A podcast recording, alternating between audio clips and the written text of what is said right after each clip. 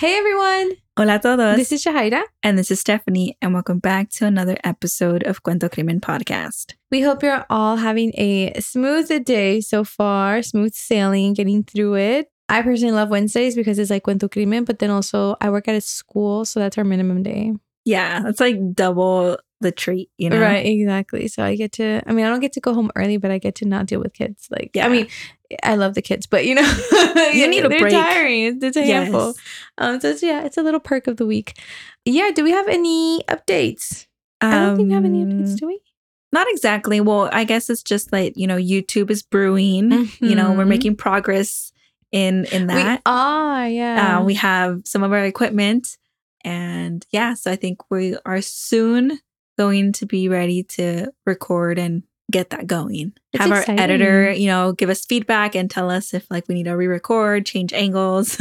I'm scared. yeah. I'm scared because they they know what they're doing, and you know sometimes doing stuff are like, yeah, and they're like, no. Yeah. but we appreciate a third eye for Yeah. sure.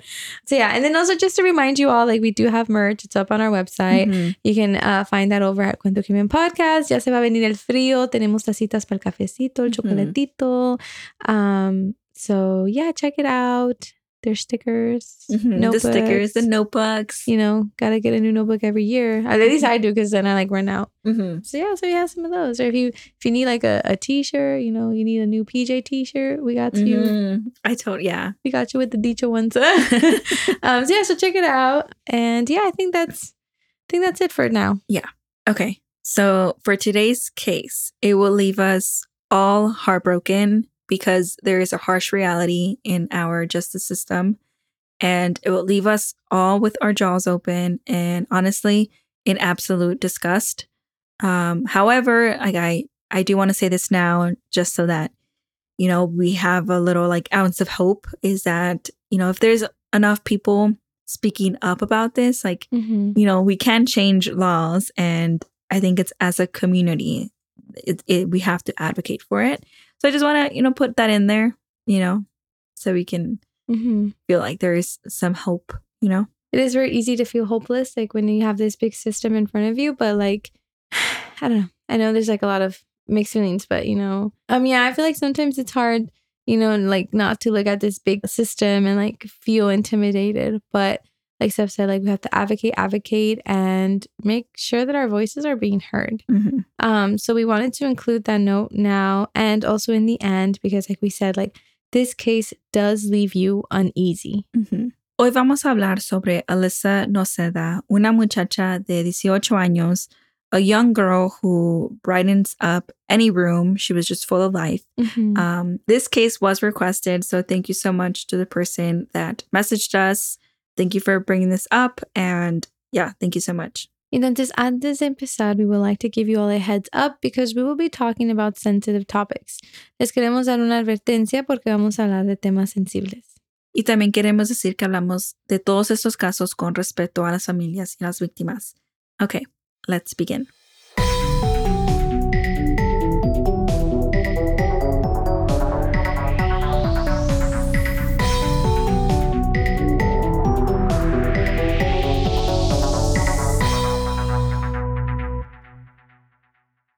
Vamos a hablar sobre un caso que nos sorprendió por muchas razones, por las acciones y también por la sentencia que fue condenada. The details of a case are important, but sometimes we try to stay away from them, like because they're just so descriptive and like it's just so much gruesomeness in it. And sometimes like we're just like, okay, maybe we, like we don't have to say Mhm. everything. And also just out of respect to the families. You know, like in this case, like este caso fue muy fuerte and it is a bit on the gruesome side. Um, and so just, you know, out of respect to Alyssa and her family, it's kind of like, do we talk about it? Do we not? Yeah, it's like it's hard to even read these details Yeah. and like even repeat them our- ourselves. It just doesn't feel right, you know? So just FYI, like we Mhm. are, you know, trying to be respectful, you know? Yeah. So, okay. Alyssa Noceda was 18 years old, and just by looking at her pictures, really makes my heart hurt because she was a young adult. And, you know, at, at that age, you just want to have fun and you're surrounded by so many people, and like you're just excited you know, to take on the world, right? Mhm. And as an 18 year old, you're you surround yourself, you know, you think you're surrounding yourself by trustworthy people and friends, and you just don't expect the worst from the people around you. Pero este caso es una pesadilla real. It's like the the ugly side of the world isn't real. So Alyssa was born to Gina Pearson, who got pregnant at 16. So in some way, they kind of grew up together. You know, she was a young teen mom. Alyssa fue creciendo con su mamá. You know, su mamá era muy joven, entonces it's kind of like las dos estaban aprendiendo de una a la otra, Mhm. uh, navigating to life and, you know, everything. Alyssa saw her mom dropping out of school y con eso hay cosas que ellas solas vivieron. You know, only they know what they went through and they know what their life was. Mhm. But one thing was for sure, Alyssa's mom siempre trató de salir adelante. Yeah, it's like they have their own like struggles and only them know what it was, Yeah. you know? Igual que su mamá, Alyssa stopped going to school for a year. Trabajaba en una pizzería. And, you know, graduation was approaching y sus amigas y amigos estaban hablando de, you know, graduating school. Y esto era algo que la motivó. So she decided to go back to school and, you know, kind of graduate with her friends. And that makes me happy. Like she had a goal and she set her mind to it and Mhm. she did it. She had just turned in all her paperwork to enroll in her classes again. And, you know, she was a young teenager trying to figure it all out, questioning everything, having an opinion about everything and all that. But this was a clear goal that she had. Yeah, kind of like a typical 18 year old, right? Going through Mhm. so much and deciding like where she wants to take her life, you know? And sometimes you need that. Sometimes you need Mhm. that break. hmm So she had just turned 18 years old and was described as an extroverted person. A ella le encantaba juntarse con sus amigos y amigas uh, and just hang out, you know? She was young and that meant a lot of things, right? She was close to getting her driver's license, algo que la emocionaba mucho. También ella había aplicado a trabajar en Safeway, um, although she was working at the pizza place.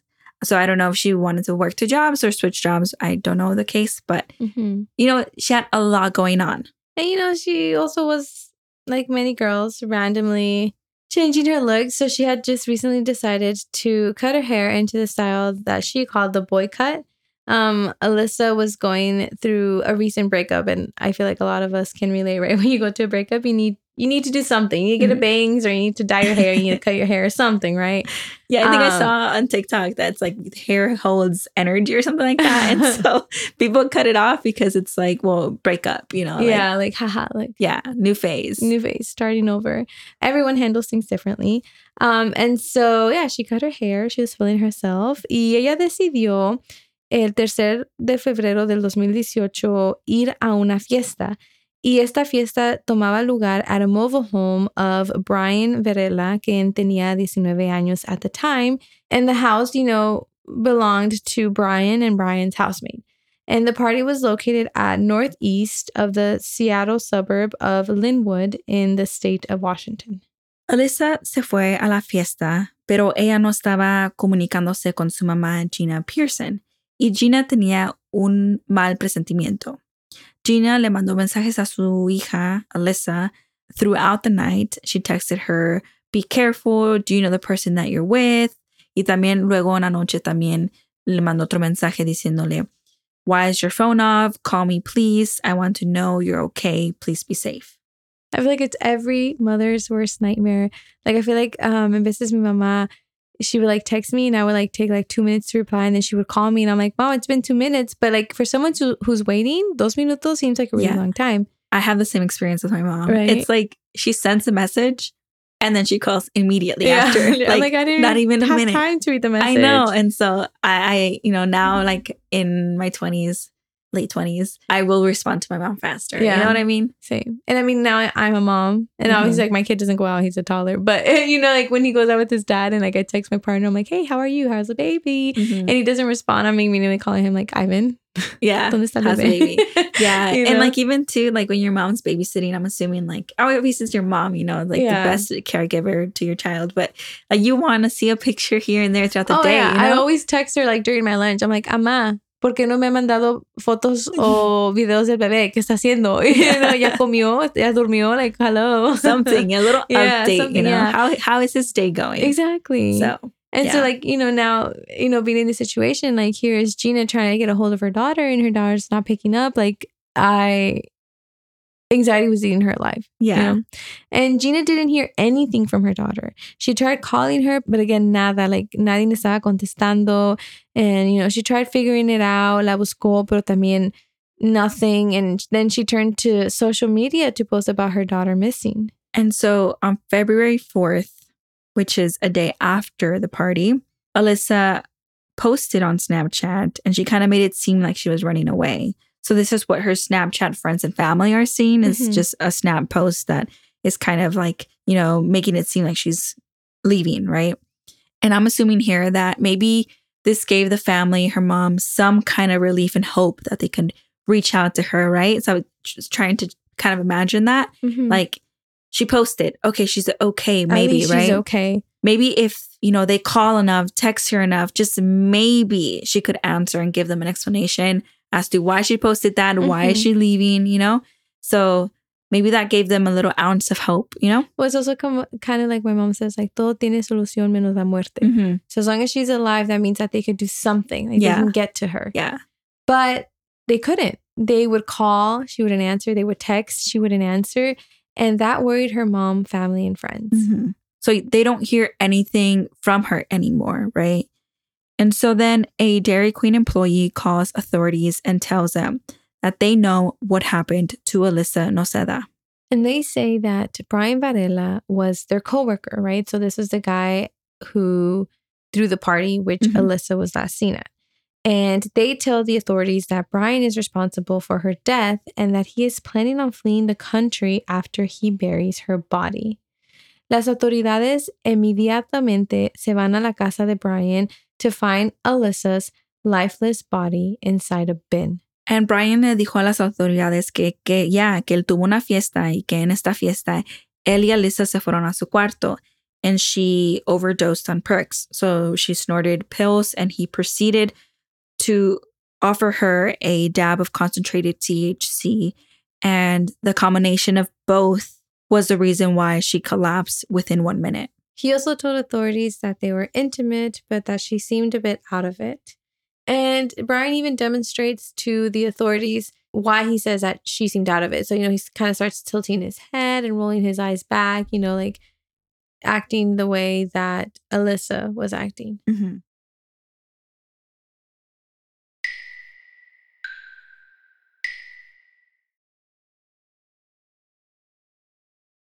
And so authorities get into it, right? They start digging into this whole case and trying to find out more as to what happened. Entonces, lo que ellos descubren es que Brian watched her overdose and chose not to do anything. He chose not to call first responders and they're investigating everything, right? So they, you know, pull up phone records and everything. And what they find is que he Googled what to do if someone overdoses on perks. So that goes to show that he kind of knew what was going on, right? You can't really say like, "Oh, I don't know why she was like that." I, you know, maybe it was just a phase or whatever. Like she was gonna wake up, right? Yeah. He knew that this was an overdose. Yeah. He knew it was happening. And the Mhm. thing is, like, if you search up what he searched up, like, oh, what to do if someone is overdosing, the first thing that it's going to tell you is going to say call paramedics, right? Mhm. Because they're overdosing, like, every second counts. And also, like, you Googling how to fix or like how to help a person who's overdosing, but was he acting on it? Did he do anything to try to help her? No, he just Googled that and that was it. Like, that's all he did. And there was a source that we read that said that he didn't call the paramedics because he was tired. Instead of calling for help, he watched someone die in his room and he also sexually assaulted her. And everything about this case is so disturbing. He proceeded to send pictures of her lifeless body to his friends, also coworkers from Dairy Queen, and they all joked about it. That is sick. And yeah, like Stephanie was saying, like todo este caso is just very disturbing. Like along with those pictures, like there were messages exchanged, you know, where like her his friends are saying like, oh my god, like you know you killed her, and like he is writing back to him saying like, yeah, I know that she overdosed. Like he knew what was happening. He was aware of the situation, and he just did not care to call for help. Yeah, it's just super disturbing. I think this part is like, I don't know, like exchanging pictures and messages with other people. It's like Mhm. there's like no regard for life there, you know? I think this is a part where we did our research and it really just like made us sick to our stomachs. You know, Mhm. like how is this person just talking about it and how are other people like, you know, like going with it. joking about it. Yeah. But yeah, moving along, authorities, as we said earlier, did look at phone records and they also saw that he played a mobile game during the night. So it's kind of like contradicting to what he said earlier that he was tired. Yeah. Well, I mean, he could be tired and just playing on the game instead of Mhm. taking action. And then in the morning, ya después de que pasa todo eso, él dice that he noticed that Alyssa's lips were blue and that she was cold to the touch. And like there was foam coming out of her mouth and blood coming out of her nose. And that is when he decided to call his roommate so that they can check her pulse. Pero cuando vinieron, Alyssa ya no tenía pulse. And they you know his roommates told Brian to call authorities you know like like hello like something really bad just happened but he simply chose not to He chose not to call authorities. He, instead, he went to Dairy Queen to work his shift.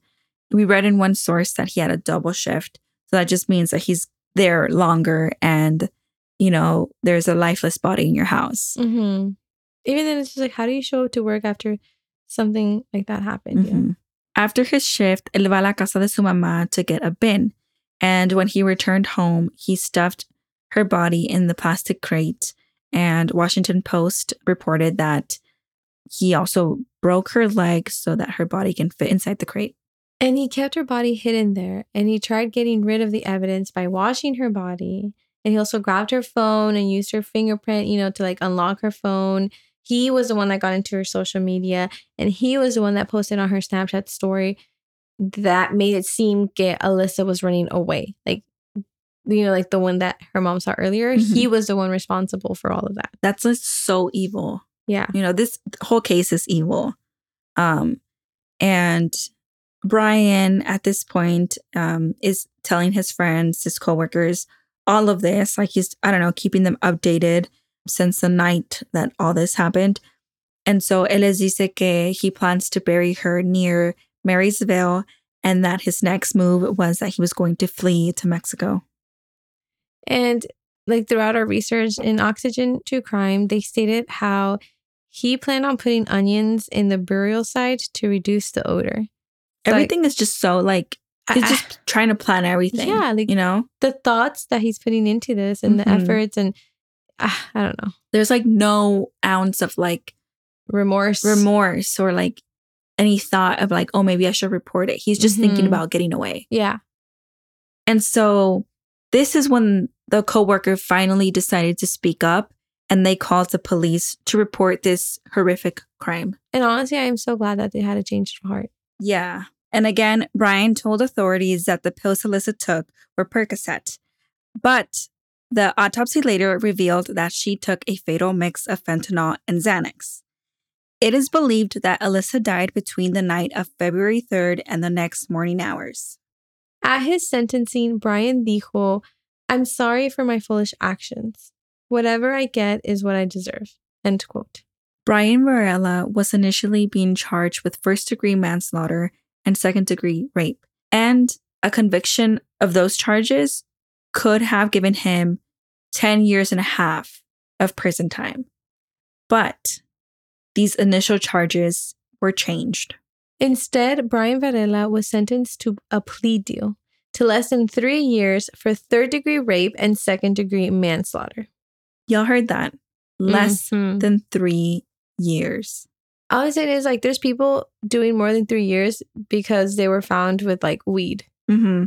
And here's this person that like Saw someone die. saw someone die, hid her body, hid the evidence, and made it seem like she ran away, still refusing to call the authorities. And he gets less than three years. hmm Some of the reasons that he was sentenced for that was because Brian had no criminal record before this. And so the Superior Court Judge Linda Krese said that by law, she could only sentence him to two years and 10 months. And she emphasized that, you know, there are state guidelines for second degree manslaughter, third degree rape, and unlawful disposal of human remains. So she has to follow these guidelines, and that's the most that she could charge him with and sentence him to. Mm-hmm. This is kind of conversation. Like in all our cases, this is the one that's been like the least sentence, right? Yeah.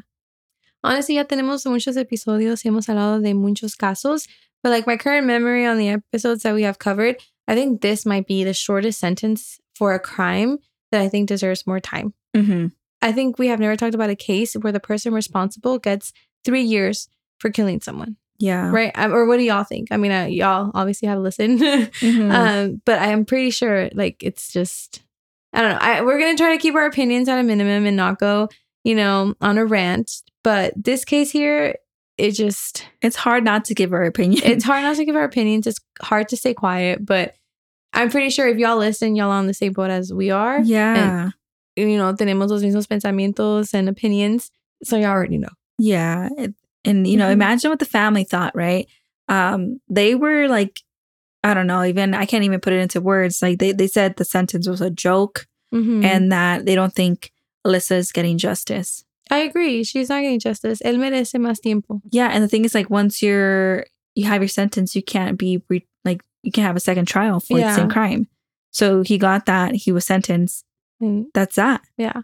And the judge agrees with the family's reaction and understands their frustration. And, you know, like the judge also says that the sentence is not just. And she said that she has seen longer sentences for auto theft. That's what I'm saying. Like the Mhm. minor crimes have gotten hmm longer sentences. Yeah. And so, as we said in the beginning, like this whole case is sickening. And it, it's like, it's like a reminder that our justice system is broken. And we are literally witnessing this because this is a recent case. Yeah. And it leaves you speechless. hmm And the thing is, like, there's so many cases like this. There's so much injustice happening. Reported by Washington Post, where Deputy Prosecutor Tawny Montgomery explains the sentencing or like how it is that it happened. So, a first degree manslaughter charge, which, along with the rape conviction, would have resulted in 10 years in prison sentence for Brian. But prosecutors felt like, you know, this wouldn't hold up on court. So they decided to give him a plea deal.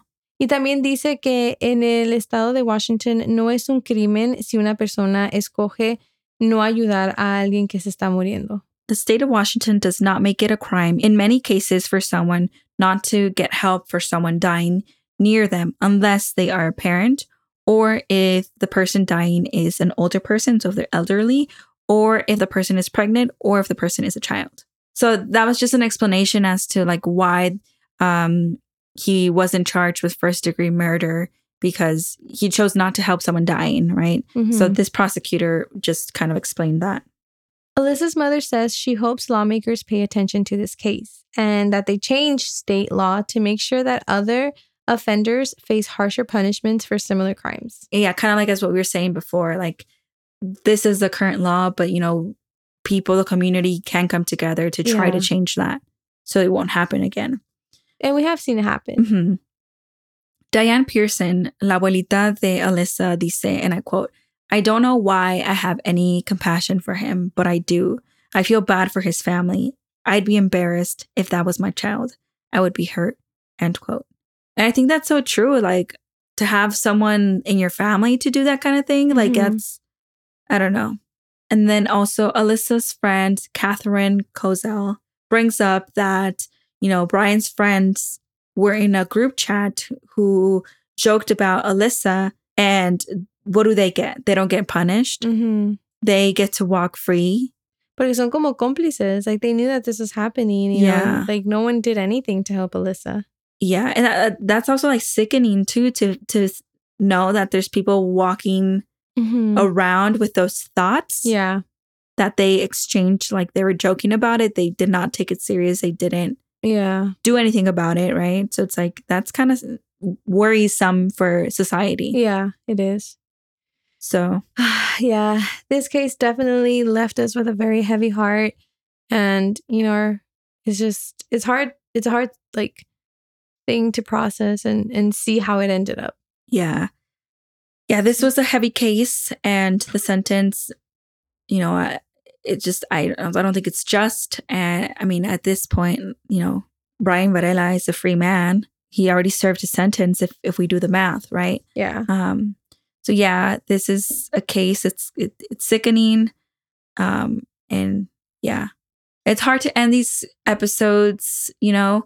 But if we come together and share and try to make change, then you know, like that, I think that's like the bigger picture here. Yeah. That is all that we have for this week's episode. Thank you so much to everyone listening. We truly appreciate every one of you. And yeah, thank you so much, and we'll see y'all next week.